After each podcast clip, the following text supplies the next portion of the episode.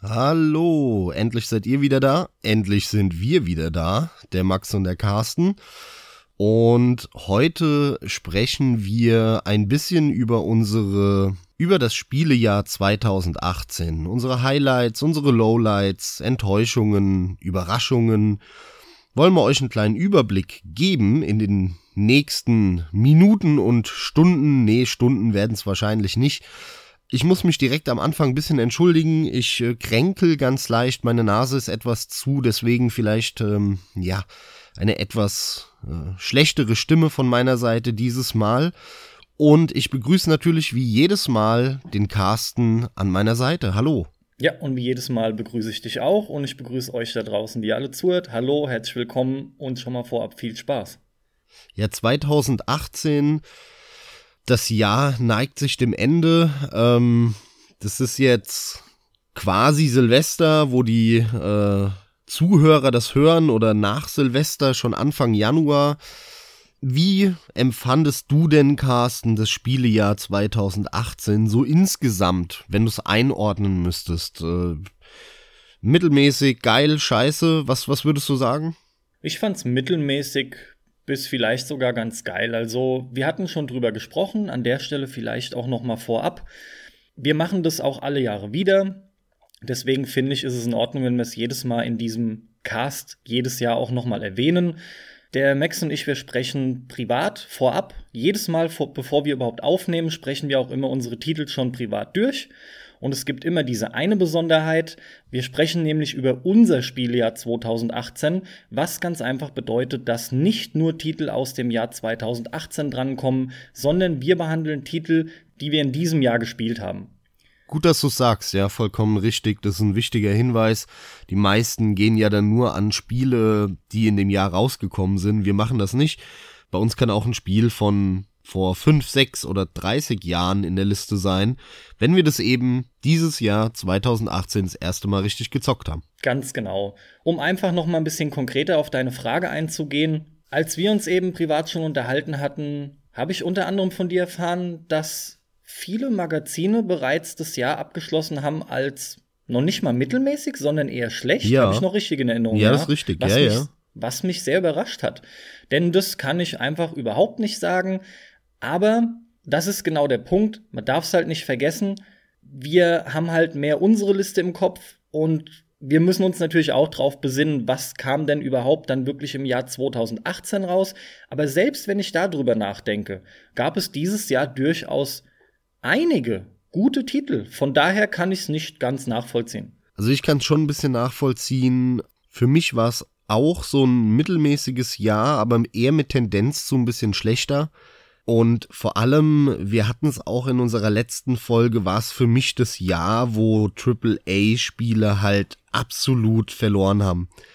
Die sind jetzt spätestens nach 2018, egal wie, egal bei welcher Ankündigung, einfach nahezu komplett aus meinem Radar. Sie interessieren mich einfach nicht mehr. Wenn, wenn sich die Gelegenheit ergibt, werde ich natürlich weiterhin mal eins spielen aber ich werde mich nicht mehr auf irgendein großes AAA-Produkt freuen.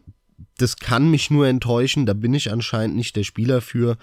Und die Lehre nehme ich aus 2018 mit. Die Dinger, da weiß ich nicht, können wir in zehn Jahren nochmal reden, die müssen sich irgendwie wieder ändern. Ansonsten kann ich damit keinen Spaß haben.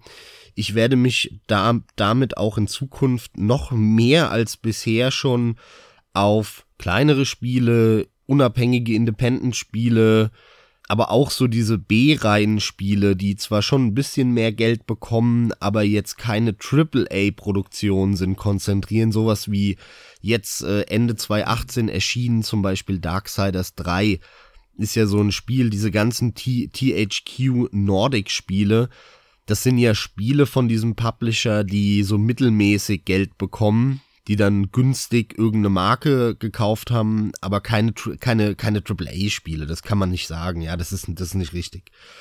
Und genau auf sowas will ich mich in Zukunft oder werde ich mich noch mehr konzentrieren. Das ist zum einen für mich so ein bisschen die Lehre aus, aus dem Jahr 2018.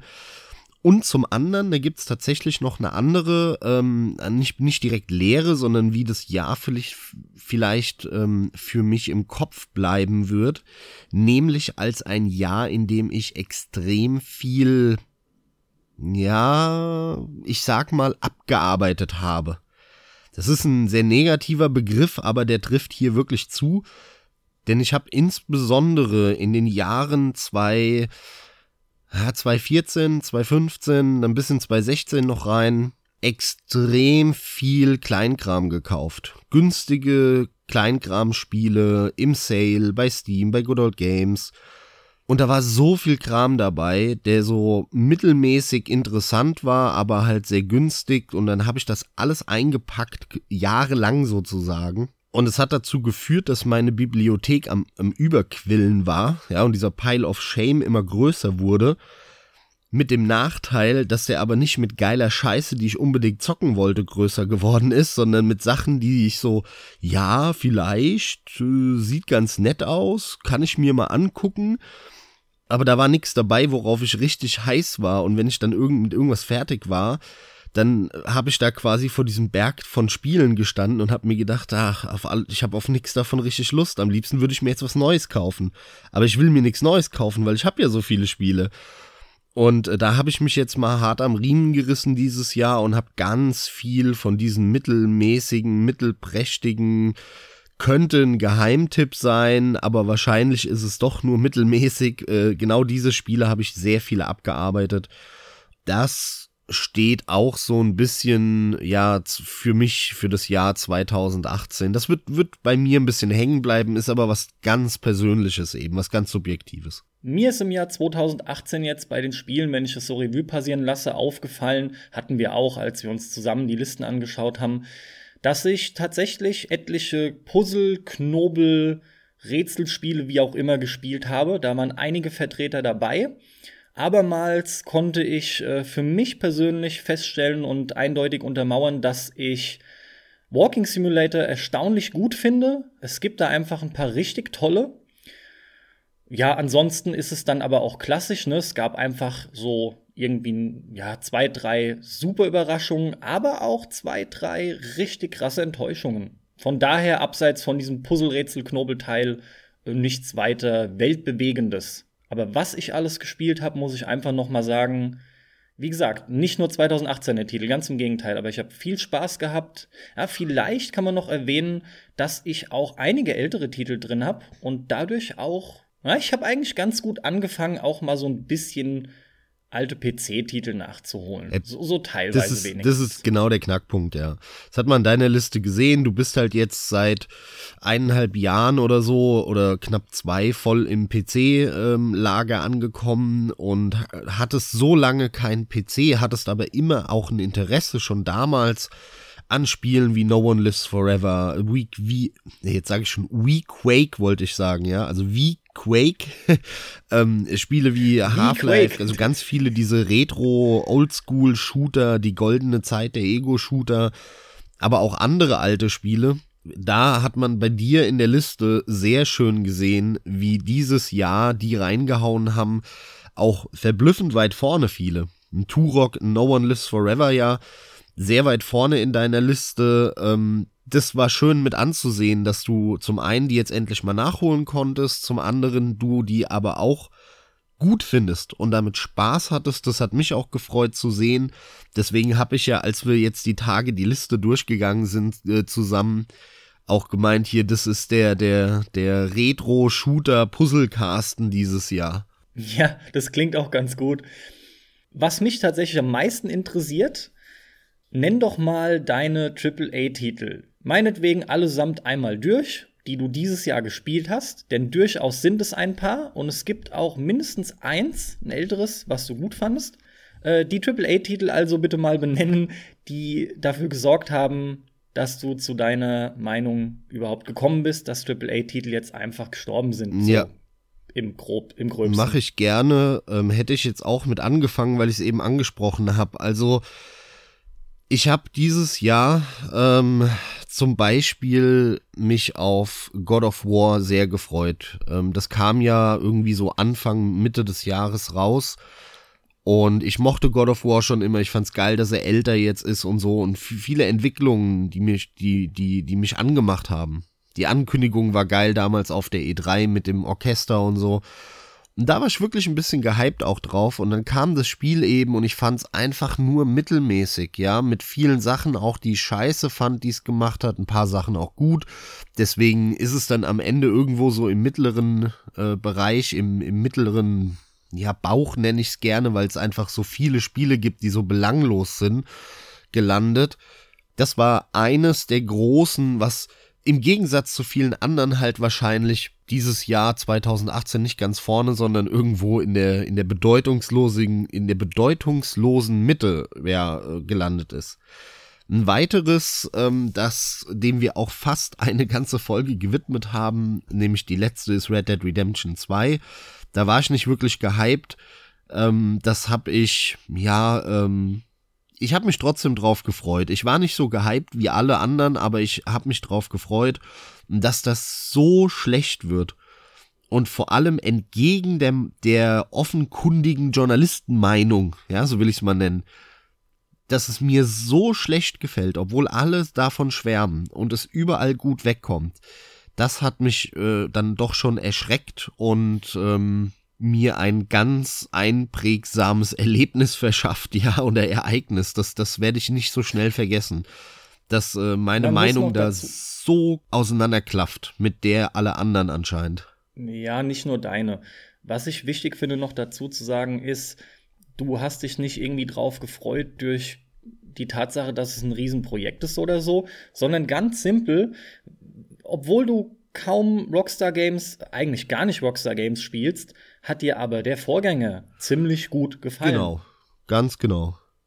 Das ist das Relevante und deswegen hattest du durchaus Hoffnung, dass der zweite auch was taugt, ne? Schöner, irgendwie ausgefeilter, detailreicher. Ja, halt eine ja, schöne. Fortsetzung halt. einfach. Genau. Und leider dann, ja, ja. hat's mich komplett verloren. Was ich auch noch sehe, ist, du hast Detroit Become Human gespielt. Genau. Das ist ähm, der dritte große Titel, den ich dieses Jahr, oder der dritte große AAA-Titel, den ich dieses Jahr gespielt habe, der auch dieses Jahr rauskam. Und auch das war mehr eine Enttäuschung als alles andere. Ähm, ich hatte mich da durchaus drauf gefreut, weil ich die Quantic Dreams Spiele immer ganz gerne habe. Und dann kam das Ding raus und es war einfach nur man kann es so zusammenfassen. Dieses Spiel hat eine erbärmlich schlechte Geschichte. Und ähm, das ist ein Spiel, wie soll ich sagen, dass das lechzt nach Aufmerksamkeit von dir als Spieler und, und will unbedingt und sagt, guck, guck, guck, ich habe doch so eine tolle Geschichte, ich habe doch so eine wichtige und ach, das ist doch so emotional und guck doch bitte her. Und du sitzt davor und denkst ja, Alter, das ist das ist das, was ihr, was ihr mir liefert. Das ist alles. Da kommt auch nichts mehr. Das kann doch wohl nicht wahr sein. Und ein Spiel, was halt nur aus Geschichte besteht, wenn dir da das passiert, ist es halt ziemlich fatal, ja. Macht ein paar Sachen auch cool, deswegen ist es dann äh, doch auch nicht ganz hinten in meiner Liste gelandet, sondern auch irgendwo so im mittleren Bereich, aber nee. Es ist sogar exakt die Mitte. Muss ich Titel sagen. 36 von 20. Ja, das stimmt. Das stimmt, es ist genau in der Mitte gelandet, ähm, weil es halt ein paar, ähm, die, diese, diese Bäume, diese Entscheidungsbäume macht es gut. Und es hat zumindest einen interessanten Charakter, nämlich Connor. Wer es gespielt hat, der weiß, wen ich meine, nämlich den Detektiv. Das ist eine tolle Geschichte um den rum. Die, die äh, Jungs von Quantic Dreams können diese Detektivgeschichten, aber alles drumherum ist ziemlich schlecht. Und für ein Triple-A-Spiel, es tut mir leid, ich habe da einfach andere Anforderungen. Ich habe da andere Forderungen, Erwartungen an, an so ein Riesenprojekt. Wenn sich zwei Leute hinsetzen und ein cooles Videospiel machen, dann haben die knappe Ressourcen, die können sich nicht alles leisten, die werden keinen Orchester-Soundtrack haben und was weiß ich was alles. Die werden auch nicht die tollste, neueste Grafik haben, weil das kostet ohne Ende Ressourcen und es dauert lange. Aber die haben in der Regel Herzblut, Liebe zum Detail in den Spielen und die haben auch häufig nicht diesen Zeitdruck. Und die AAA-Spiele, die ein hundertfaches, tausendfaches Budget haben, von denen erwarte ich einfach mehr. Da muss alles perfekt sein. Ja, ich, ein Spiel, das ich mir für 70 Euro kaufe, wie ein Red Dead Redemption zum Beispiel, oder, oder ein ähm, Detroit Become Human, da darf ich in der gesamten Spielzeit eigentlich mir kein einziges Mal denken, Alter, ist die Steuerung schlecht. Alter, ist das Menü schlecht. Alter, funktioniert das nicht, ist das nicht gut. Das darf einem Spiel in dem Bereich einfach nicht passieren. Und es ist dieses Jahr immer wieder passiert. Und da habe ich gesagt, dann brauche ich kein AAA-Spiel. Wa warum soll ich dann 70 Euro für ein Spiel ausgeben, wenn ich den gleichen Spaß oder mehr Spaß mit einem 20-Euro-Spiel haben kann? Und warum? Weil da Liebe drin steckt und nicht einfach nur Geld. Ja, ganz genau. Ein weiteres AAA-Spiel war auch noch Steep. Es dürfte definitiv auch noch als AAA durchgehen. Ja, schwierig, ne? Ist so die Grenze. Ich glaube.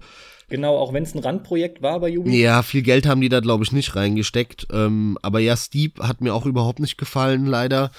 Ging gar nicht an mich. War nettes, nettes Schneespiel und es, ich hatte da auch eine Stunde lang Spaß, mit dem Snowboard da rum zu ähm, sliden und den Berg runter zu rutschen und äh, den Schnee, den hat man auch schön knarzen gefühlt unter dem Snowboard oder den Skiern.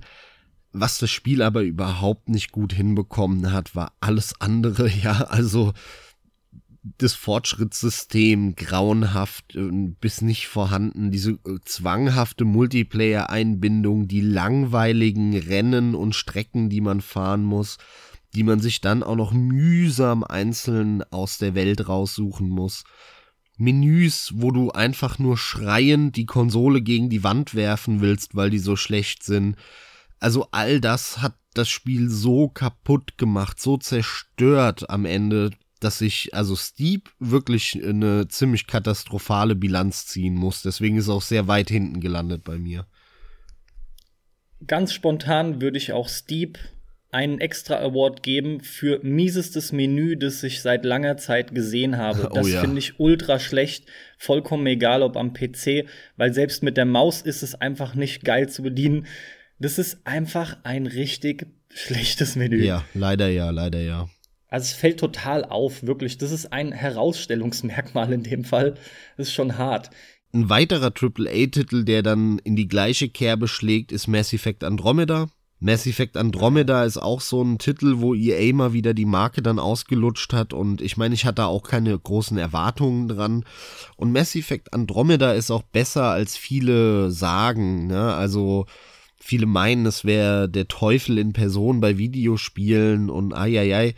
Ja, so schlecht ist es nicht. Ja, das ist schon, das ist halt ein belangloser Science-Fiction-Shooter, Third-Person-Shooter, der schon funktioniert und der auch so ein, zwei Stärken hat, wie die ähm, Städte und die Welten, die sehen schon schön aus.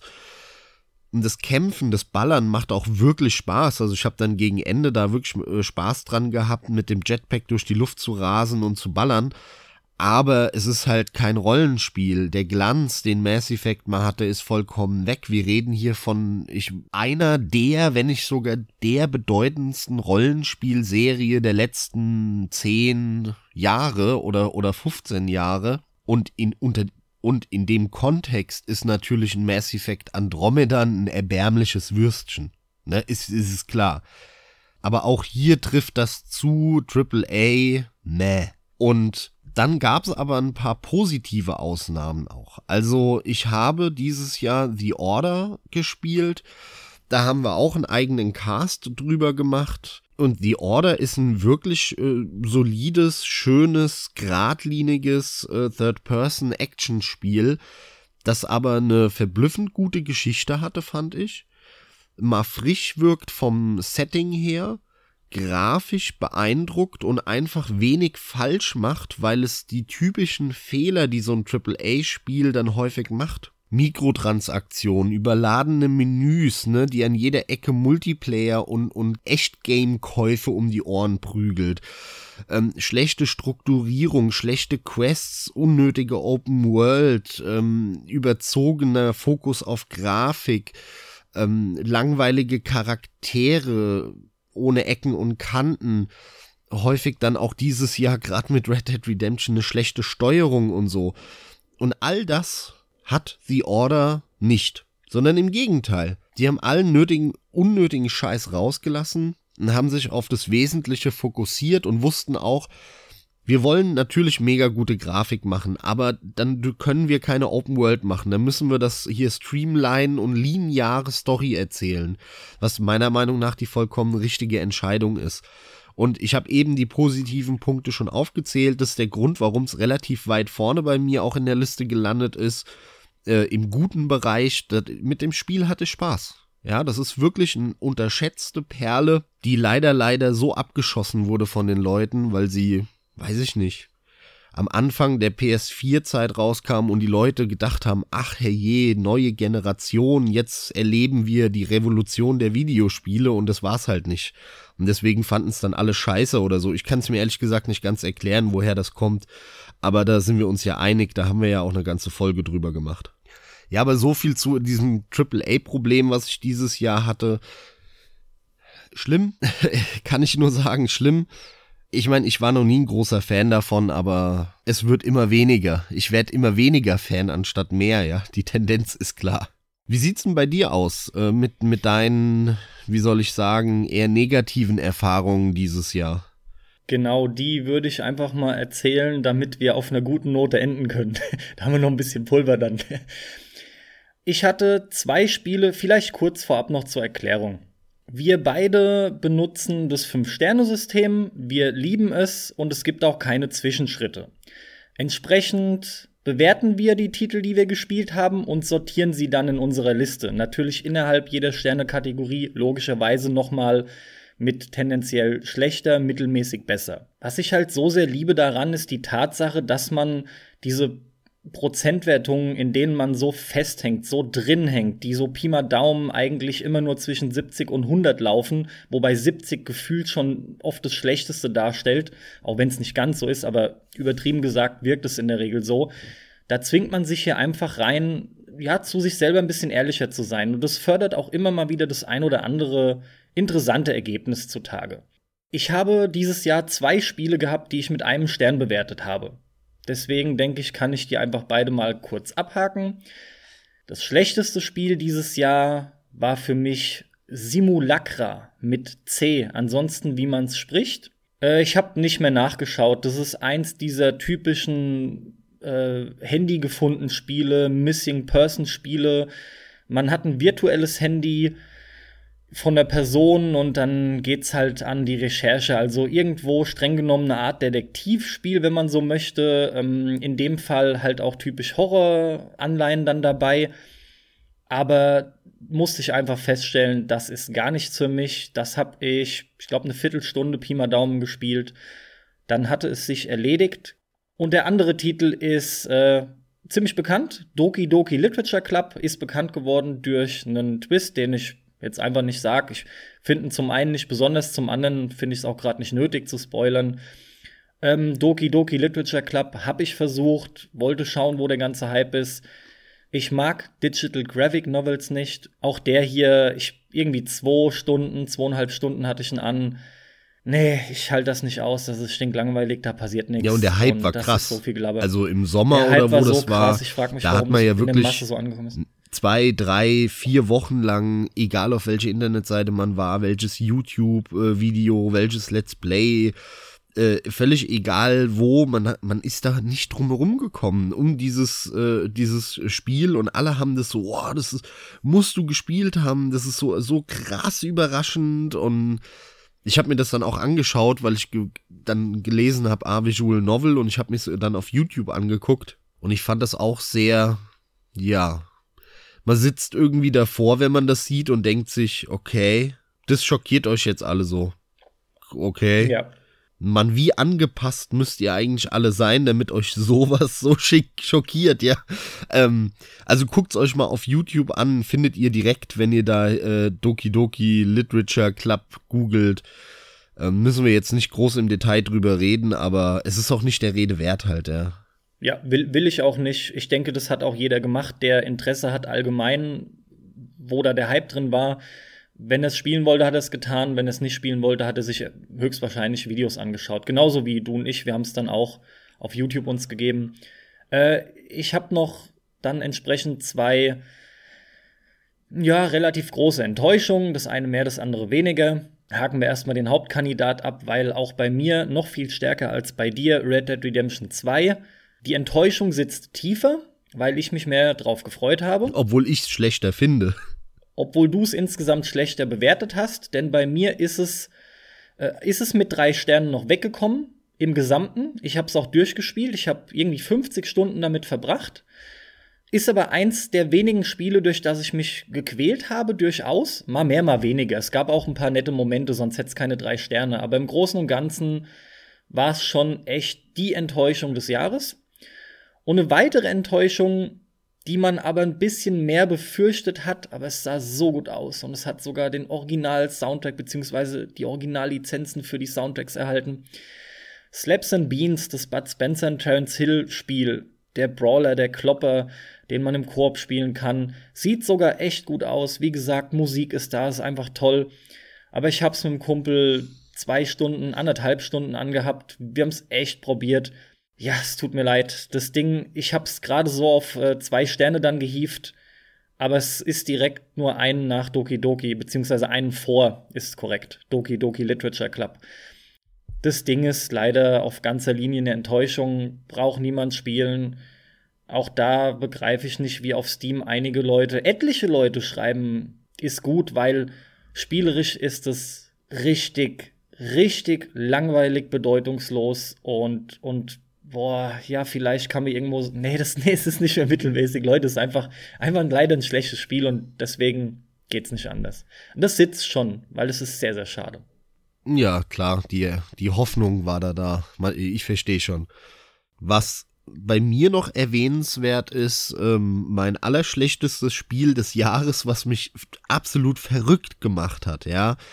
Das war ein Spiel, das bei dir auch viel weiter vorne in der Liste gelandet ist. Du hast es nämlich auch dieses Jahr gespielt. Und zwar ist es The Beginner's Guide, das zweite Spiel von dem äh, Stanley Parable Typ. Und das habe ich irgendwann mal im Sale für drei Euro gekauft oder vier und hatte da eigentlich auch gar keine große Erwartung an das Ganze, weil mir alles, was ich gesehen hatte von Anfang an, hat mir nicht so zugesagt. Obwohl ich Stanley Parable abgefeiert habe, fand ich ein ganz tolles Spiel. Und dann habe ich The Beginner's Guide irgendwann mal an einem Wochenende abends alleine angefangen und habe mir gedacht, ja, das kannst du da auch schön durchspielen in zwei Stunden. Und du meine Scheiße, muss ich sagen, ist das eine Rotze. Ja, ich habe das ist äh, sel selten, dass ich noch ein Steam-Review schreibe. Ähm, aber für mich war das wirklich das beschissenste Erlebnis dieses Jahr. Diese äh, rotzigen Scheiß-Maps, die ein Sechsjähriger mit dem Source Engine Editor in drei Minuten bauen kann, wo der dich reinsetzt und dann nur irgendeinen pseudo-intellektuellen Scheiß von sich gibt der Erzähler, ähm, der mir dann erzählt, dass der Entwickler von diesem halbfertigen Videospiel, deswegen hängt übrigens die Kiste in der Luft, aufgehört hat, Spiele zu machen äh, und so oder, oder immer noch weiter Spiele macht und ich mir gedacht habe, Alter Gott, der soll aufhören damit, weil das ist so schlecht und beschissen alles. Bitte zieh einen Schlussstrich darunter. Also, das war wirklich eine Katastrophe für mich, das durchzuspielen. Ich fand das so langweilig. Ich, das, das bei dir besser funktioniert, habe ich fast schon vermutet. Aber für mich war das einfach nur ein Haufen Scheiße, wo irgendeiner pseudo-intellektuelle Scheiße redet, die eigentlich keinen Inhalt hat. Aber Carsten, bitte gib mir Kontra, denn du fandest es etwas besser. Ja, etwas besser ist gut. Das ist mit Sicherheit äh, zum einen sehr ambivalenter Titel und zum anderen dürfte das der mit Abstand interessanteste in unseren Listen sein, beziehungsweise wenn man die vergleicht, weil dann einfach nämlich Folgendes auffällt. Von 72 von dir gespielten Spielen ist es dein schlechtestes, entsprechend eine Sternenwertung. Und bei mir landet es von 42 insgesamt gespielten Spielen auf Platz 19 und hat vier Sterne. Das heißt, ich fand dieses Spiel gut und ich kann eine Empfehlung aussprechen, Allerdings wird hier ein großer Unterschied deutlich und ich denke, bei dem lohnt sich den anzusprechen zwischen dir und mir. Der Unterschied.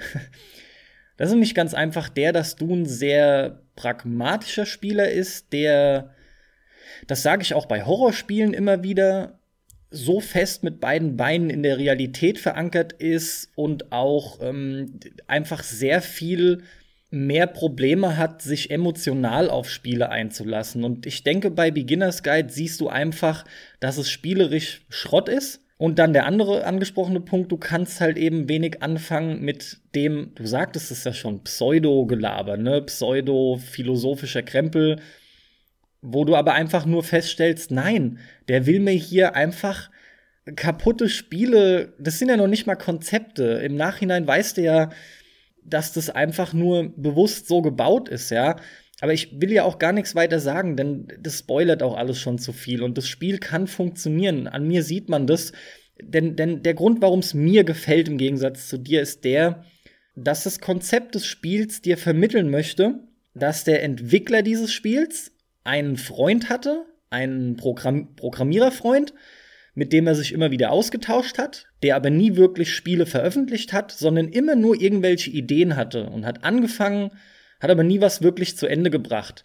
Und dann entwickelt sich daraus einfach so eine, so eine Dynamik, weil später Ereignisse geschehen, die dazu führen, dass diese Freundschaft dann zu zerbrechen droht und ihr seht halt verschiedene Spielekonzepte. Äh, letzten Endes gibt's sogar meiner Meinung nach ein cooles Ende ihr merkt schon, ich tue mich gerade schwer, denn ja, ich, ich will es einfach nicht spoilern. Ich bin der Meinung, es gibt genug Leute wie mich, die damit wirklich Spaß haben. Aber du, ich mach da schon einen Punkt, Max. Es sei denn, du willst nur irgendwas konkret wissen. Das ist definitiv ja, unser interessantester Titel in dieser Liste, wenn man sich anguckt, wie unterschiedlich wir den platziert haben. Vor allem auch interessant dann für unsere Zuhörer. Also, äh wenn ihr jetzt Bock auf das Spiel bekommen habt, weil der Carsten sagt, es ist ein gutes Spiel und ich sag's die abgrundtief letzte Scheiße, ähm, ja, zockt euch, zockt's mal, guckt's euch mal an, ne? Also ich stimme dir zu, die Meinungen gehen da halt sehr krass auseinander. Macht das interessant für unsere Zuhörer. Aber mal abseits von diesem kontroversen Titel, ähm, den ihr euch gerne mal anschauen könnt und uns sagen könnt, wie ihr das fandet, ob ihr eher auf meiner oder auf Carstens Seite seid ich habe noch so im, im, Mittelfeld ein Spiel oder ja, mit mittelschlechtem Bereich von Telltale. Das Studio, das dieses Jahr pleite gegangen ist, ähm, nachdem man schon ein, zwei Jahre lang immer wieder Probleme und was weiß ich was gehört hat aus der Richtung. Und zwar habe ich die ähm, Walking Dead Season 3 dieses Jahr gespielt und das war gar nicht mal so gut, muss ich sagen. Also, was die da abgeliefert haben, war echt richtig langweiliger Mist, ähm, fast schon. Sie haben es nochmal rausgeholt und deswegen ist es auch bei mir in meiner Liste dann gerade so irgendwie im, im mittleren Bereich gelandet, weil man doch Clementine spielt, wenn sie erwachsen ist, aber leider halt nur zu einem ganz kleinen Anteil in der, in der Walking Dead Season 3 aber das war schon ganz cool gemacht und ähm, das ist ja auch die Figur, mit der man verbunden ist, die man spielen will.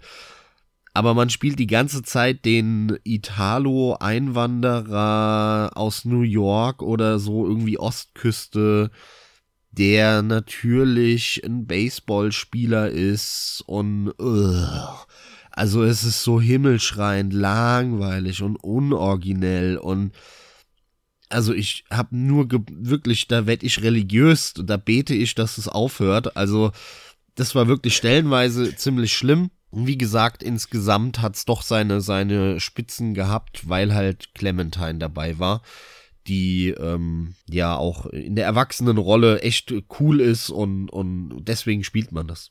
Ja. Aber ist ein Spiel, braucht man nicht zu spielen, kann man sich schenken. Also selbst vielleicht für den größten The Walking Dead Fan oder den größten Telltale Fan, der kann das spielen, der hat da seinen Spaß dran. Für alle anderen kann ich das nicht empfehlen. Übrigens, ganz im Gegensatz zu dem Add-on von Season 2, glaube ich, war's, Michonne von Telltale, The Walking Dead, denn dieses Add-on fand ich richtig geil. Das habe ich eher zufällig gespielt und äh, das fand ich richtig cool. Das war knackig, vier, fünf Stunden. Die Story ist geradlinig erzählt. Das hat keine Länge. Die, äh, der Charakter Michonne ist cool. Den werden viele aus der Serie kennen. Der ist auch schön auf, äh, schön eingefangen hier im Spiel. Das war einer von den Titeln, der bei mir auch sehr weit vorne gelandet ist, unter der Top 10 sogar. Der macht nichts falsch ja, der, der macht einfach nichts falsch. Der, der hat so an die Glanzzeiten von Telltale mich persönlich erinnert, ähm, nämlich Walking Dead Season 1, Wolf Among Us Und das war richtig schön, dass mal wieder so dieses Gefühl zu haben, dieses Alter, ich kann entscheiden und die Entscheidung ist auch irgendwie relevant und bleibt hängen. Da kann man sich sogar dran erinnern, was man entschieden hat, noch nach, wenn, wenn man das Spiel fertig gespielt hat. Natürlich ist die Engine und die Technik hat immer noch ihre Probleme und diese Standard-Problemchen äh, sind da immer noch da. Aber das, es ist halt so weit vorne gelandet, weil es mich an die Glanzzeiten von den Telltale-Spielen so 2012, 2013 erinnert hat. Und das kann ich jedem nur ans Herz legen, äh, wer das vielleicht in der Bibliothek hat und noch nicht gespielt hat, äh, gebt's euch. Im Moment leider, wir haben nachgeschaut, weil der Carsten hat dann auch Interesse dran bekommen, als wir drüber geredet haben ist es nicht käuflich erwerblich, weil äh, ja Telltale halt pleite ist. Hoffentlich wird es, ja, klärt sich da die Rechtla Rechtslage und hoffentlich kann man die demnächst auf Steam, auf Good Old Games dann wieder kaufen. Dann schließe ich mich doch mal an bei den positiven Überraschungen. Gerne, gerne. Allem voran fällt mir da nämlich No One Lives Forever auf, The Operative, um den Titel mal komplett zu nennen. Nolf, kurz gesagt, darunter ist es auch bekannt, ich habe davon auch immer mal wieder gehört. Ja, allem voran auch durch dich. Das ist ja schon deutlich älter. Um ehrlich zu sein, weiß ich gar nicht genau von wann. Kannst du es noch genau sagen? Uh, 98 oder 99, glaube ich. Bin ich ganz sicher. Al also es ist ein ziemlich altes Spiel. Auf jeden Fall vor 2000 oder vielleicht war es auch genau Grad 2000, so Dreh, aber ne? boah, so um den Dreh, ja. Okay, aber jetzt mal ganz im Ernst, selbst wenn es noch 2.1 wäre oder so. Also es ist auf jeden Fall in dem Bereich, ja. Es ist ein ziemlich altes Spiel. Und ich hätte im Leben nicht damit gerechnet, dass mir das so viel Spaß macht. Die Technik ist veraltet, man sieht es der Engine an. Es ist ja ein Ego-Shooter, ein 3D-Spiel entsprechend. Und ja, der hat optisch absolut Federn gelassen, aber das Spiel hat eine fantastische Abwechslung. Wie viel Szenarien da kommen, du hattest es schon mal schön gesagt und es stimmt auch, Gefühlt macht man da so eine halbe Weltreise. Allem voran macht aber durchaus das Ballen immer noch Spaß. Klar ist nicht mehr das frischste oder beste, aber definitiv geht es noch voll in Ordnung. Äh, es hat auf jeden Fall auch mal ein, zwei kleine Hänge, aber hey, das Spiel geht irgendwas zwischen 13 und 15 Stunden. Ich habe gerade eben auch noch mal nachgeschaut, je nachdem, was man noch nebenbei macht. Und hat lauter tolle Sachen drin. Die Story ist durchaus gut erzählt und auch insgesamt ganz gut für so eine Art James Bond Agentenspiel. Das Feeling generell kommt fantastisch rüber. Man hat unglaublich coole Gadgets und damit einhergehend ist da so ein gelungener und gekonnter Humor drin, der da wirklich aus allen Poren nur so trieft der macht unglaublich viel Spaß, beziehungsweise es macht unglaublich viel Spaß, sich das alles anzuschauen, anzuhören. Man geht da sogar richtig auf Entdeckung, obwohl das kein detailreiches Spiel ist, schaut man sich aber alles Mögliche an. Das hat mich richtig fasziniert und überrascht. Also ich finde den ganz, ganz toll und ich kann es auch kaum erwarten, den zweiten noch zu spielen. Ja, macht euch einfach selber ein Bild. Super Überraschungshit tatsächlich für mich dieses Jahr. Erwähnenswert von meiner Seite sind noch ähm, zwei Walking Simulator, die mir wirklich gut gefallen haben. Das eine ist Narcosis. Das ist ein Unterwasser Walking Simulator mit Gruselelementen, so ein bisschen Horror, sehr düster. Den fand ich wirklich ganz cool. Der hat ein schönes Ende gehabt. Da kommt wirklich auch stellenweise diese Unterwasser-Atmosphäre sehr schön rüber hat einige schöne Ideen mit drin, also kann ich nur empfehlen. Und an zweiter Stelle The Station, ein Science-Fiction Walking Simulator, der auch ein wirklich cooles Ende hat, der schön aussieht. Ähm, beides Spiele oder The Station hat man so nach zwei Stunden, glaube ich, durch. Ähm, Narcosis ist ein bisschen länger, da brauchst du drei, vier, ja doch, ich glaube so vier habe ich schon gebraucht. Der ist also schon ein bisschen länger, aber beide wirklich spielenswert, wenn man auf sowas steht. Und ich möchte noch ein paar Worte zu einem weiteren Spiel verlieren, nämlich Kingdom Come Deliverance. Ein Titel, das die Schlagzeilen beherrscht hat dieses Jahr, vor allem Anfang des Jahres. Überall hat man darüber gelesen. Ähm, ja, Love It or Hate It kann man so ein bisschen zusammenfassen. Äh, das ist auch ein Spiel, Wenn man will, kann man das in der Luft zerreißen. Äh, man kann aber auch Lobeshymnen darauf singen, denn endlich hat sich mal einer getraut, ein Fantasy-Spiel ohne Magie zu machen. Irgendwo in der Mitte liegt halt die Wahrheit. Ähm, ich hatte mit dem Spiel durchaus sehr viel Spaß. Es ist wahrscheinlich das grafisch interessanteste und coolste Spiel gewesen dieses Jahr, was ich anhatte. Aber leider, leider wurde der Spaß etwas kaputt gemacht durch das abgrundtief beschissene Kampfsystem, das mir wirklich überhaupt keinen Spaß gemacht hat und das hat dann irgendwann dazu geführt, dass ich es halt äh, nicht mehr weitergespielt habe. Äh, war so, weiß nicht, ich glaube so nach der Hälfte des Spiels ungefähr des Singleplayers. Aber es gab so viele Nebenquests, die Welt zu erkunden, war geil. Es gibt eine auf eine Nebenquest mit einem Pfarrer, wo du säufst äh, in der ähm, Taverne und dann Party machst nachts und der vom Kirchturm kotzt und so mega geil, super lustig. Also da ist viel passiert und die haben viel gemacht, was mir wirklich zugesagt hat. Aber leider, leider eben das Kampfsystem hat's total runtergezogen. Deswegen ist es so, es ist ein cooles Spielerlebnis gewesen. Ich will es nicht missen. Ich hatte meinen Spaß damit. Aber es ist nicht ganz weit vorne gelandet. Ähm, aber es ist ein spielenswertes Spiel, weil es so anders ist. Und ich hoffe, dass die äh, die Chance bekommen, ein neues Projekt zu machen und da dann entsprechend auch ein bisschen mehr finanziellen Atem vielleicht haben bei dem nächsten Projekt. Das würde mich freuen. Aber damit will ich jetzt auch mit Spielen anfangen, die mir wirklich, wirklich ganz, ganz toll gefallen haben im Jahr 2018. Und dazu zählen in erster Linie die SAP-Spiele, geschrieben Z-U-P. Da gibt es mittlerweile, ich weiß es nicht, 12, 13 Spiele. Das sind kleine Spielchen, äh, so, ja, man kann es eigentlich Puzzlespiel nennen.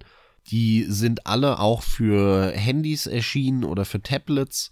Ähm, Im Prinzip geht's immer darum, dass man eine Kugel mit so Explosionen lenken muss, damit die Kugel am Ende auf einer Plattform landet, auf einer grünen Plattform. Und ähm, dazu muss man die Kugel halt durch die Luft schießen ähm, mit diesen Explosionskisten. Man muss sie irgendwo runterrollen lassen ähm, andere Kisten so durch die Druckwelle eine Explosion platzieren, dass die eine runde Kugel genau dann am Ende eben auf dieser grünen Plattform landet und so weiter.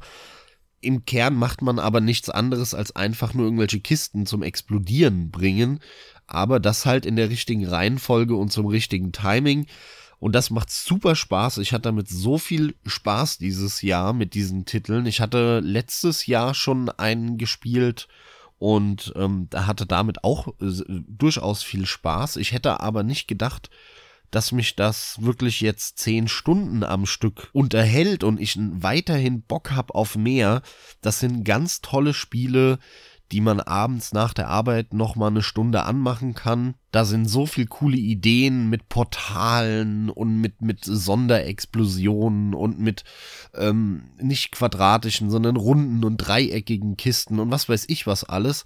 Die haben wirklich ganz viel tolle Level da designt und also ich krieg nach wie vor nicht genug davon und werde mir in Zukunft auch alle SAP-Spiele äh, kaufen. Wie gesagt, geschrieben wird das ZUP.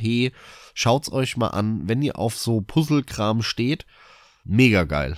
Da werde ich auch bei Gelegenheit definitiv noch ein paar spielen, wenn nicht sogar im Endeffekt alle, denn ich habe erst eins gespielt, aber einfach ein tolles Ding. Also ich kann das nur unterschreiben. Was ich an der Stelle machen möchte, ist noch mal Empfehlungen raushauen an der Zahl 3. Und zwar sind es sogar drei Free-to-Play-Titel. Die sind alle. Nee, stimmt nicht. Eins ist nicht bei Steam erhältlich, aber dafür gibt es entsprechend eine Homepage.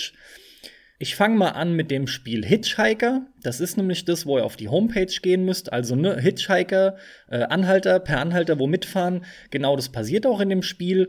Geht ja in etwa eine halbe Stunde ach, das ist so kurz, da möchte ich gar nicht so viel mehr dazu sagen, außer da finden natürlich entsprechend Gespräche statt. Spielerisch ist das wirklich gar nichts weiter. Man kann zwar mal das Handschuhfach öffnen oder die Scheibe hoch und runter machen, aber ansonsten geht's um die Gespräche. Und eine halbe Stunde, also wenn ihr mit sowas was anfangen könnt, schaut's euch an. Dann kommen wir also zu den beiden Free-to-Play Steam-Titeln. Und äh, der erste, den ich dann nennen möchte, ist Dr. Langskov, The Tiger and the Terribly Cursed Emerald. A Whirlwind heißt. Dieses Spiel mit dem langen Zungenbrechernamen gefühlt schon ist ein interessantes Konzept. Das dauert etwa 20 Minuten, sage ich auch nicht viel weiter zu. Anschauen, allein durch die Bilder kriegt ihr schon einen Eindruck. 20 Minuten, ihr müsst halt einfach mal überlegen, je, je mehr ich halt dazu jetzt sagen würde, umso mehr nimmt es auch schon irgendwo ein bisschen was weg. 20 Minuten ist echt geschenkt. Also nochmal, könnt ihr was mit Walking-Simulatoren anfangen? Mit Spielen, die irgendwie interessante erzählerische Konzepte bieten, die auch noch dann so kurz und knackig sind, einfach mal anschauen. Und der letzte Titel in meiner Liste ist der, den ich auch von den dreien am besten finde. Das ist Marie's Room. Im Prinzip spielt das gesamte Spiel nur in diesem einen Raum. Das ist ein Spiel, bei dem man, das ist Environmental Storytelling eigentlich vom Feinsten. Äh, bisschen abgewechselt mit auch ja äh, ähm, Voice Acting, also entsprechend auch ein bisschen mit Erzählung, die gesprochen ist. Äh, halbe Stunde kostenlos. Ich sage hier einfach das Gleiche. Ich will gar nichts wegnehmen. Gebt euch sowas. Einfach eine Empfehlung an alle, die mit sowas was anfangen können und Interesse haben. Kostet euch gar nichts.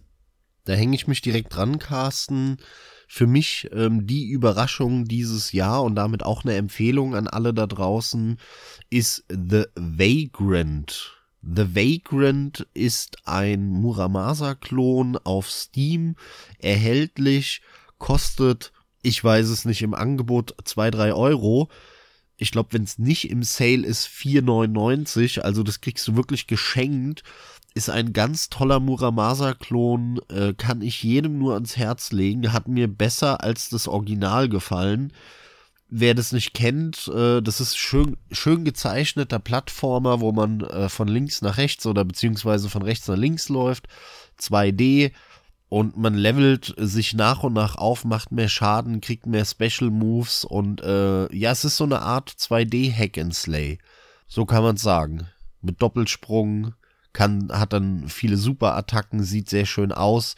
Also schaut euch das mal an, das ist wirklich eine Empfehlung von mir und es kostet gar nichts, salopp formuliert da kann man nicht viel falsch machen, außer man hasst jetzt solche 2D-Plattformer Hack-and-Slay-Spiele. Ja, übrigens auf Steam im Sale und sogar noch nicht mal im Weihnachtssale, der manchmal den Preis noch ein bisschen mehr drücken kann. 1,69 Euro ganz konkret, also noch mal ja. deutlich unter dem, was Max sagte. Mega. Ich weiß, letzten Endes, letzten Endes äh, für jeden erschwinglich, aber ich will nur noch mal gezielt darauf hinaus, das Ding wird einfach sowas von rausgeschmissen, unglaublich.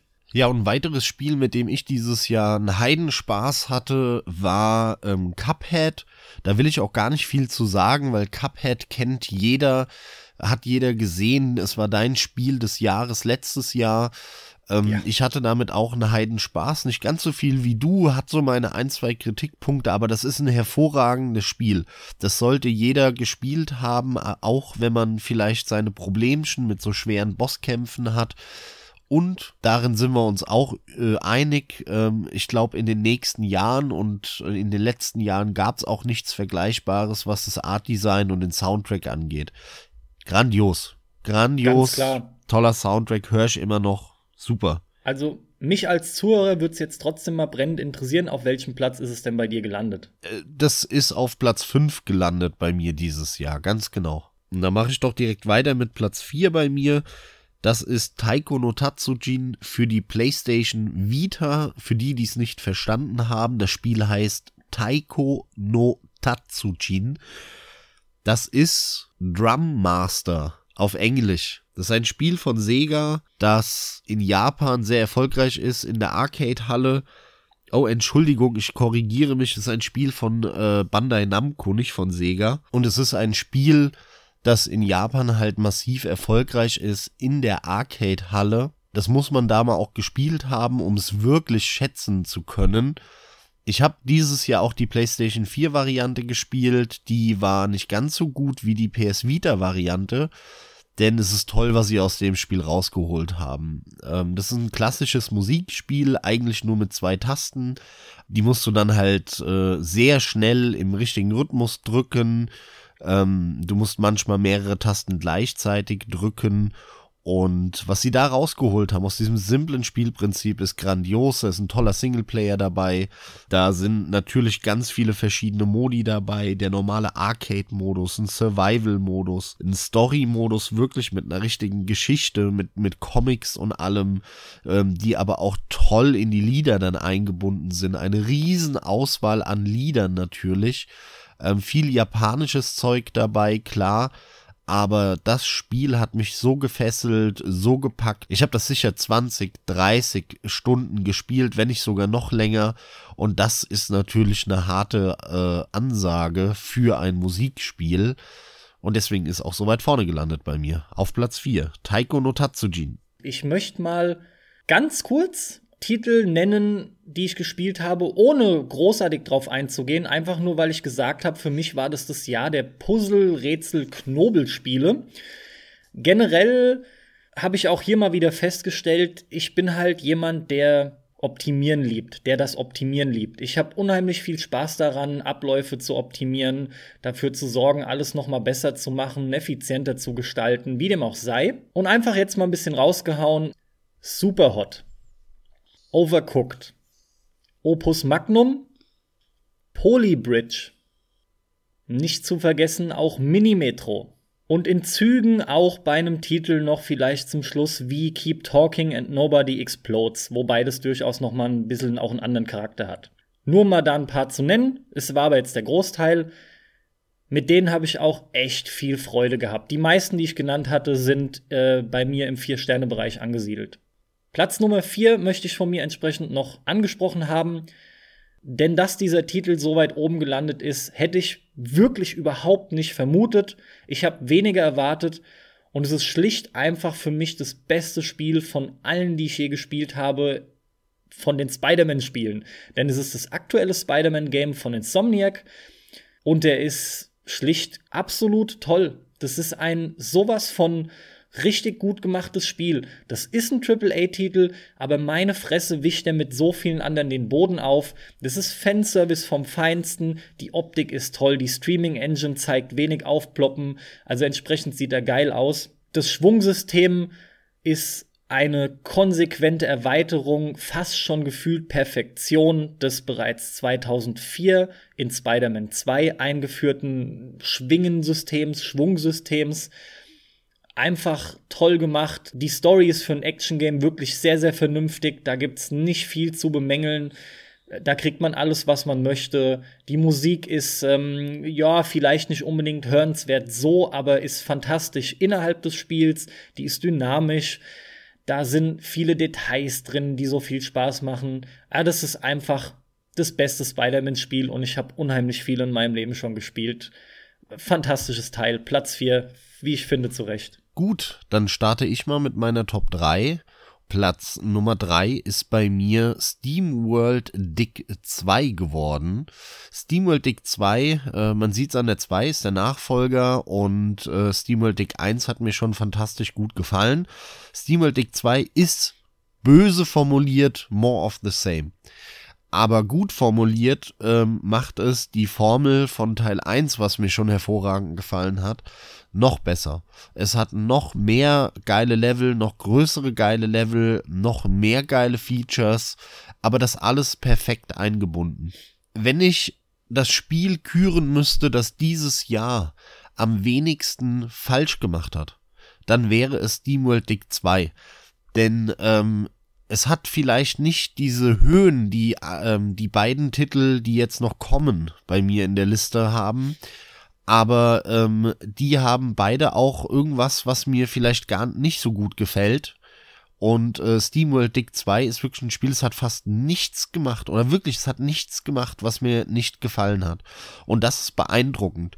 Der Grafikstil ist toll und dieser Sog wie bei Teil 1, ähm, weil man spielt auch so zweidimensional eine Figur, die oben äh, in der Stadt rumläuft. Da kann man dann sich Upgrades kaufen und dann geht man wieder runter, hackt in der Mine wieder Steine und geht wieder hoch, verkauft die, kauft sich davon eine bessere Hacke, geht wieder runter, ähm, hackt dann sich noch weiter durch den äh, Fels ähm, und so weiter. Und dann entwickelt das einen Sog, einen Levelsog, ein, ein immer besser werden, die schnellere Hacke, die bessere Hacke, die längere Fackel, die ähm, Wasserschießpistole, die was weiß ich was alles kauft, kauft man sich dann, man wird immer besser, man hält immer länger aus, man kommt immer weiter, tiefer runter in die Mine.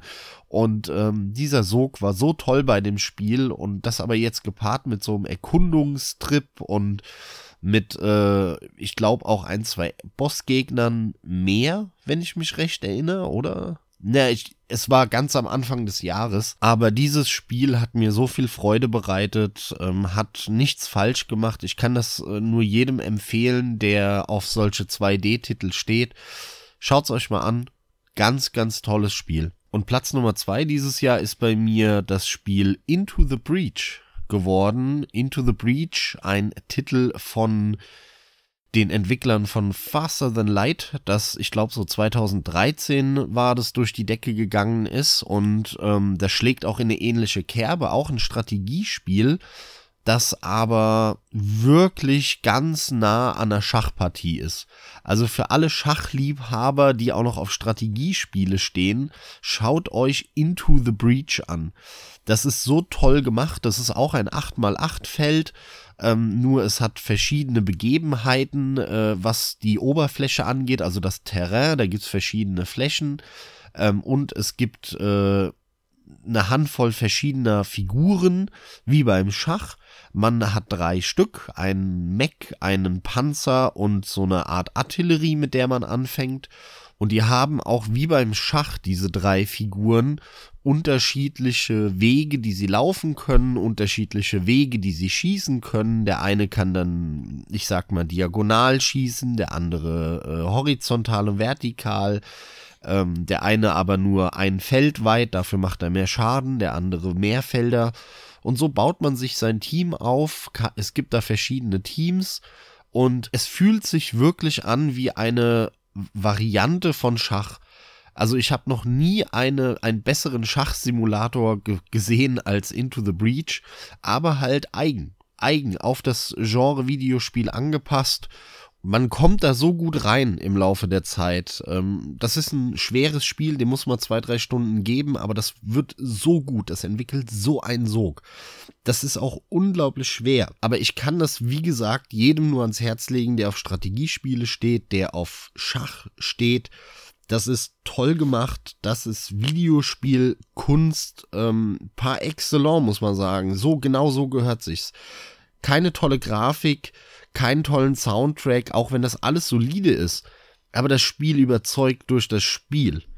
Das ist ein Spiel, wo sich Leute hingesetzt haben, die wirklich sich ein mega geiles Spiel ausgedacht haben und das perfektioniert haben.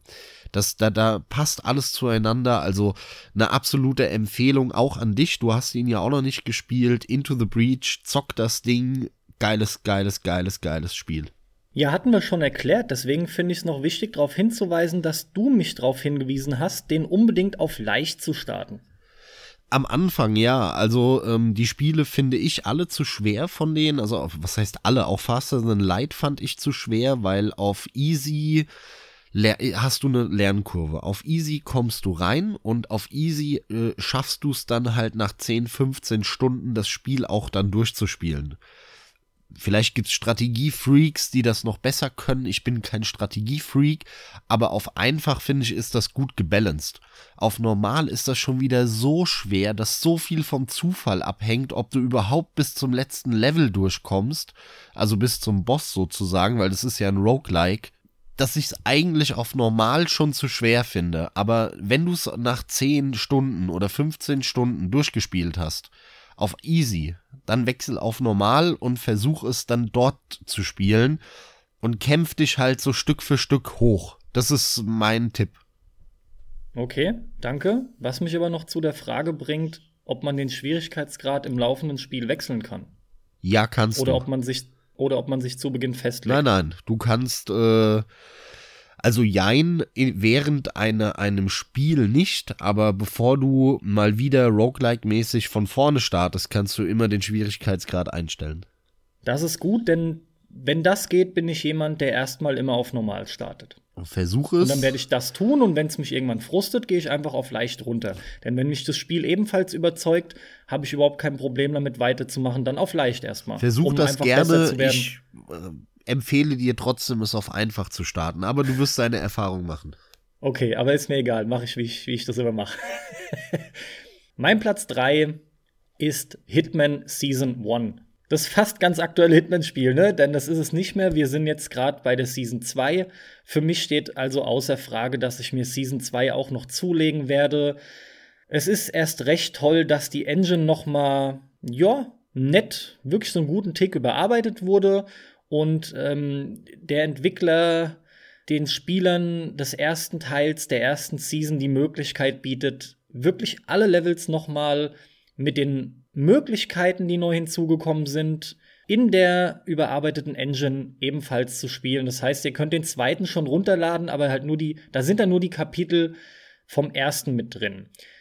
Also, ihr hört schon, ich freue mich auch total auf den zweiten. Warum ist es so? Ganz einfach, dieses Spiel wirkt wie ein AAA-Spiel. Es ist ganz lustig, das, was du eben über Into the Breach gesagt hast. IOI, ne, äh, oder IO Interactive, ist ein unabhängiger Entwickler wenn man sich Hitman anschaut, dann sieht es aber auch schon aufgrund der Optik und wie es präsentiert wird absolut wie ein AAA-Titel aus. Die Qualität rührt ein Stück weit auch ganz einfach daher, weil sich hier ebenfalls einfach Gedanken gemacht wurde um das Spiel.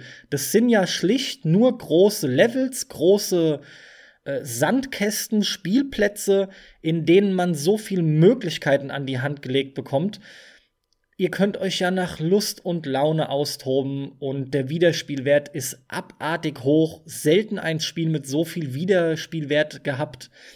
Es fehlt halt einfach aufwendig gerenderte Zwischensequenzen. Es sind welche drin, die sind aber ganz kurz. Die sind gut, aber ganz kurz. Es ist nicht viel Sprachausgabe, ne? Die haben so ihre zwei, drei Sprecher. Aber da sind einfach Punkte, wo anständig gespart wurde, was der Präsentation überhaupt nicht schadet ich finde, es ist fantastisch präsentiert, wenn ihr neuer Briefing kommt und auch während des Spiels dann noch von eurer Auftraggeberin entsprechend eingeführt werdet.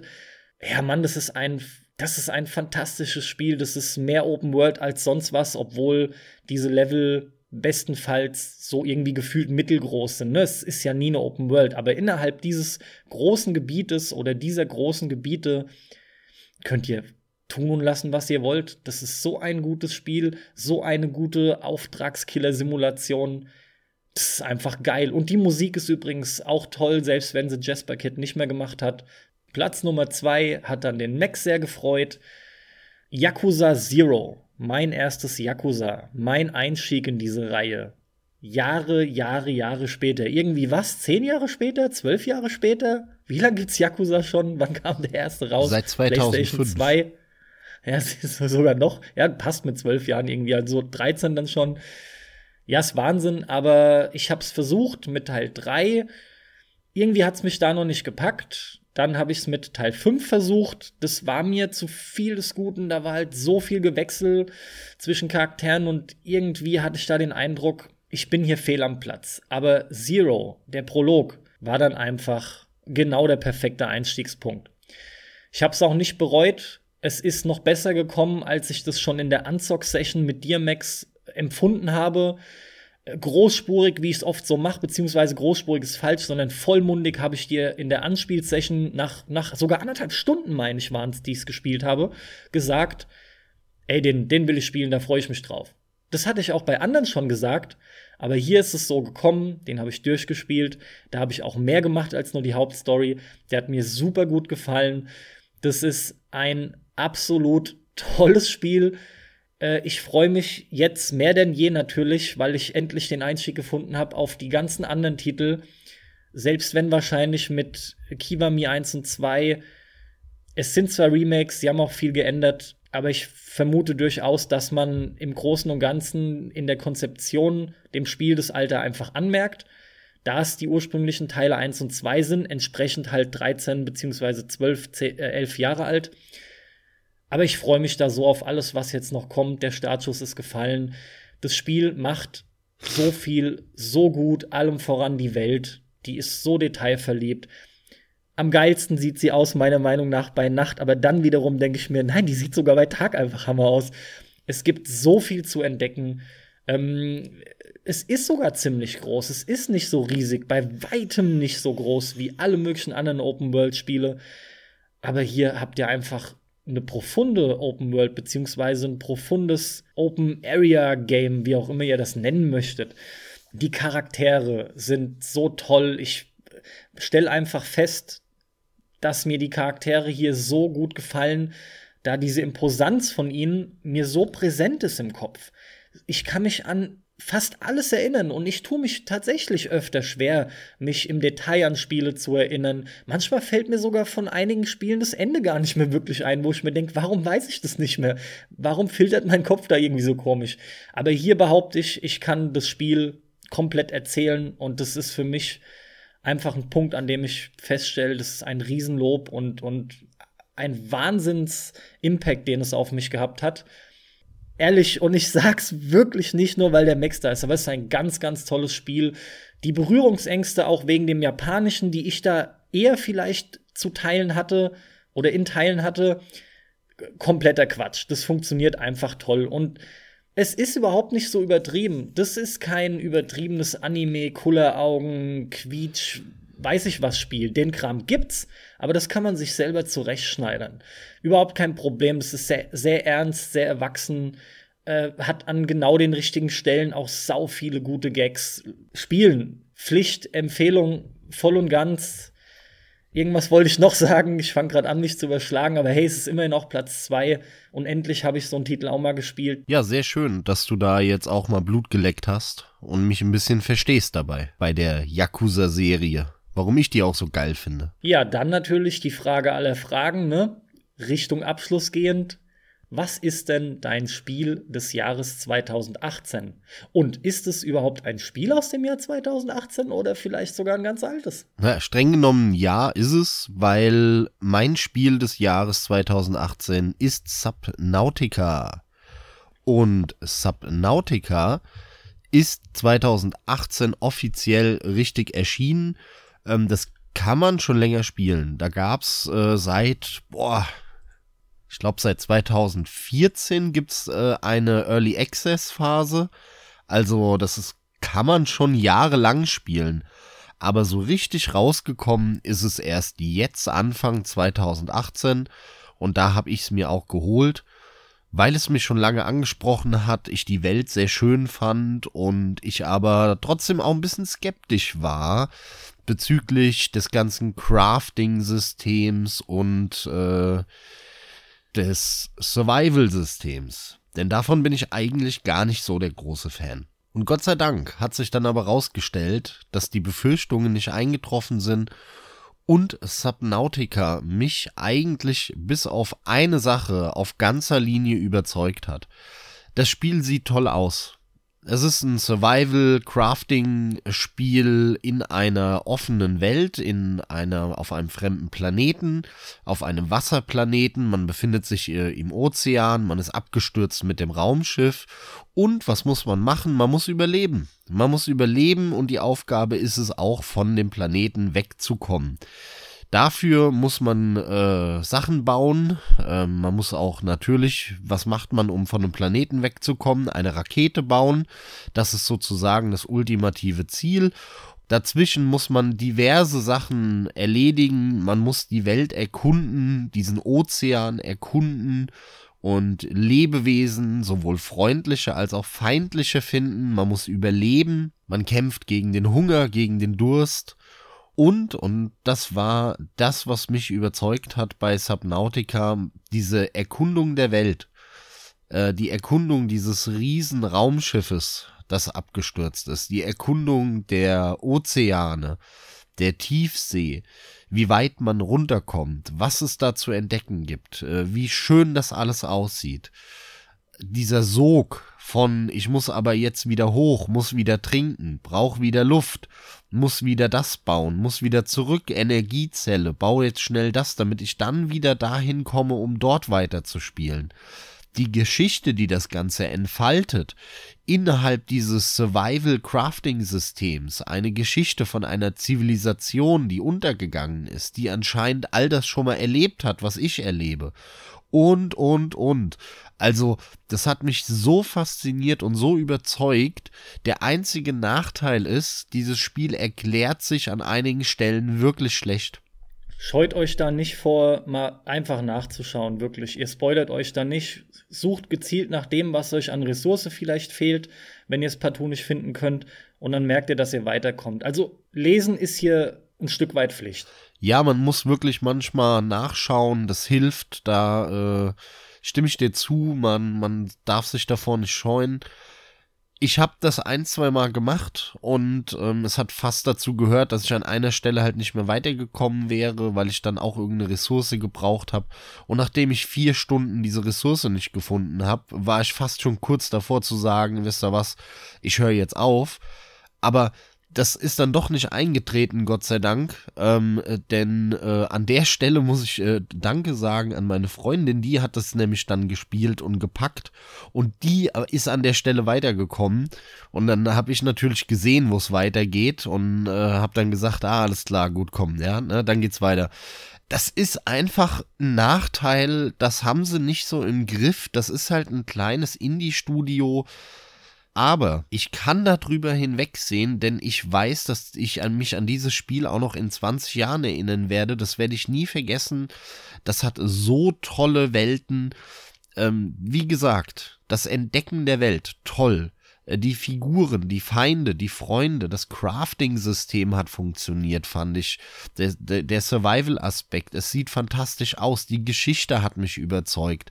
Also, was will ein Spiel mehr schaffen als dieses? Deswegen ist Subnautica mein Spiel des Jahres 2018, hätte ich niemals gedacht aber das hat mich so umgehauen und wird mir so im Gedächtnis bleiben wie kein anderes Spiel, das ich dieses Jahr gezockt habe. Ich kann es mittlerweile mehr und mehr nachvollziehen. Ich habe ja eben schon was dazu gesagt. Aufgrund dessen hört man schon raus, dass ich es auch gespielt habe, beziehungsweise spiele.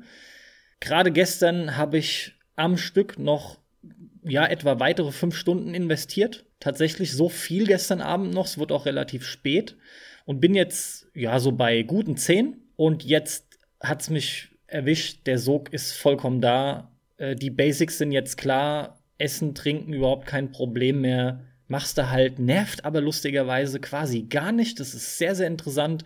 Das war meine Hauptbefürchtung an der Stelle auch von mir oder von mir. Entwarnung spielt das ganz normal mit dem vollen Simulationsaspekt. Das funktioniert. Das Balancing ist bis jetzt absolut in Ordnung. Da kommt man super mit klar. Ja, da, Mann, passiert da viel, Mann, gibt's da viel zu entdecken. Und wenn ihr geschnallt habt, wie es losgeht mit Bauen, mit Mini-U-Booten, mit Stationen, Docking-Stations, dann könnt ihr aufleveln. Dann, das ist, das erschlägt einen, wobei erschlagen ist das falsche Wort. Ihr, ihr seht so viele Möglichkeiten und habt das Gefühl, das ist erst die Spitze des Eisberges an Dingen, die ihr bauen könnt, erstellen könnt deswegen habe ich eben gemeint, erschlagen ist nicht richtig. Denn erschlagen klingt, als, als würde das einen so überwältigen und zwar negativ. Das ist aber nicht der Fall. Man hat richtig Bock drauf. Man hat, man hat so einfach das Gefühl, das Spiel geht 100 Stunden oder weiß der Geier was. Du hast, glaube ich, 50 Stunden mit verbracht, hast ja, du gesagt. Ziemlich genauso, ja. Kann man sagen. 40, 50, ja. Bis ich es durch also hatte aber, einmal bis es durch hattest einmal, genau. Also was aber auf jeden Fall schon eine ordentliche Zeit ist. Es wirkt viel länger, man hat das Gefühl, Wahnsinn, wo endet das? Tatsächlich äh, total abgefahren. Die Story beginnt ja längst. Was da alles passiert. Ich werde den heute gerade wieder weitermachen und ähm, ja, vielleicht noch nett zu erwähnen, ich habe den bis jetzt nur gespielt, während, also ausschließlich gespielt, während meine Freundin zugeschaut hat sie ist dann gestern Abend ins Bett, weil sie müde war und ich habe noch zwei, drei Sachen gebaut und sie hat dann auch gemeint, bitte, bitte mach aber bloß nicht zu viel, ich will da wieder dabei hocken.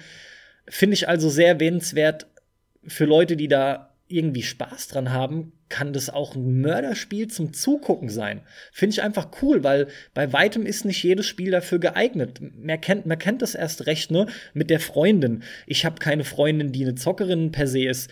Die spielt mal ab und zu mal was mit, aber eher nicht. Und, und das ist aber ein Ding, wo sie beim Zuschauen ebenfalls richtig Freude hat. Das ist auch noch geil zu erwähnen.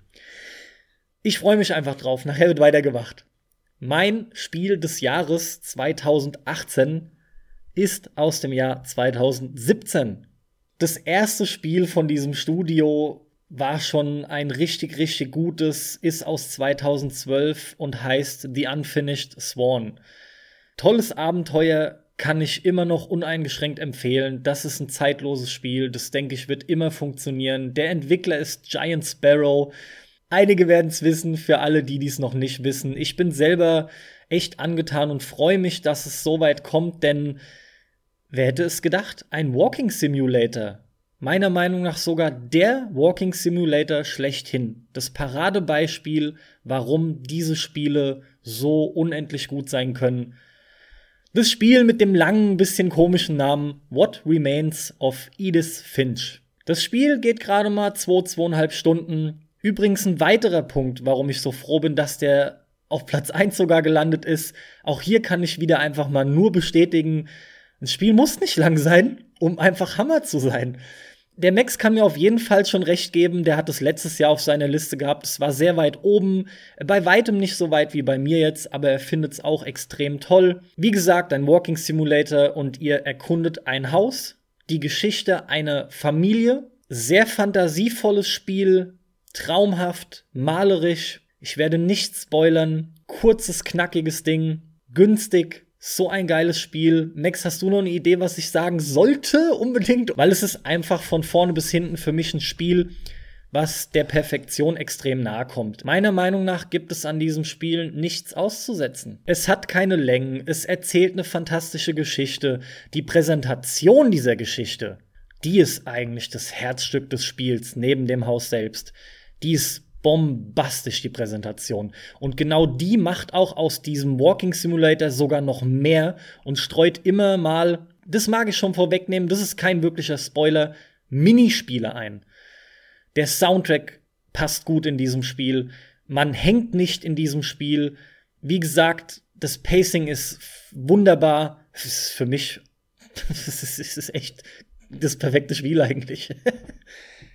Ja, ist wirklich ein hervorragendes Spiel. Ich hatte das ja auch irgendwo auf Platz äh, 8 letztes Jahr, also auch in meiner Top 10. Sehr schöner Walking Simulator, kann ich auch jedem nur ans Herz legen, der irgendetwas mit äh, diesem Genre anfangen kann. Ähm, dieses museumsartige, leicht Adventure angehauchte Genre, der muss dieses Spiel zocken. Toll gemacht, äh, tolle Ideen drin. Ähm, ist eine schöne Reise äh, durch die Geschichte dieser Familie und der Angehörigen einfach toll gemacht. Und jede Geschichte von jedem Angehörigen wird halt benutzt, um irgendwie was anderes zu erzählen und auch äh, spielerisch was anderes zu machen. Und das ist, das greift aber so schön ineinander dann am Ende auch. Und äh, ich kann's, ich kann dir nur voll zustimmen. Ich kann verstehen, dass es einen derartig beeindruckt, wie es dich dieses Jahr getan hat. Ähm, Insofern äh, vollste Unterstützung von meiner Seite für deinen Platz 1. Daumen hoch, zockt das Ding, schöner Walking Simulator. Ja, freut mich zu hören.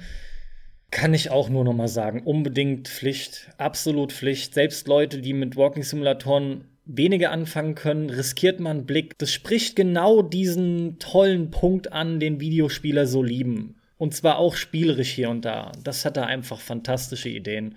Ich kann es kaum erwarten, was von dem Entwickler Giant Sparrow als drittes Spiel kommt. Ich kann es kaum erwarten.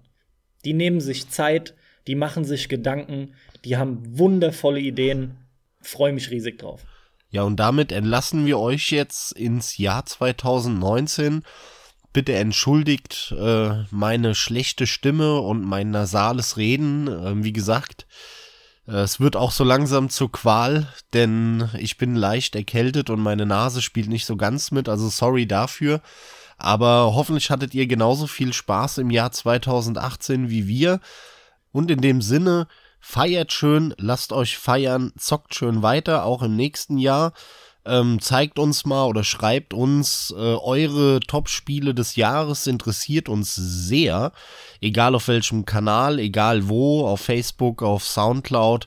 Ähm, haut mal raus, interessiert uns, was eure Top-Spiele waren. Und wir hören uns im nächsten Jahr wieder und bitte betrinkt euch nicht ganz so hart an Silvester. Was ein Appell. Ja, dann wollen wir es mal relativ kurz machen und deiner Nase Ruhe gönnen. An alle, die ihr uns immer wieder hört, die Treue haltet, vielen, vielen Dank dafür, für den Support, für den Support auf Patreon auch. Vielen, vielen Dank, liebe Patreon-Unterstützer. Wir hoffen immer, euch gut zu unterhalten, hoffen es dieses Jahr entsprechend auch wieder geschafft zu haben. Kommt gut ins neue Jahr, viel eher aber an der Stelle wahrscheinlich, wenn ihr das hört, ein frohes Neues. In diesem Sinne, gehabt euch wohl. Max, dir gute Besserung. Vielen Dank, dass du dir trotzdem die Mühe gemacht hast, denn wir haben relativ lange geredet. Komm ebenfalls gut ins neue Jahr. Wir hören uns dann nach Silvester wieder. Viel Spaß beim Zocken. Haut rein. Macht's gut. Tschüss.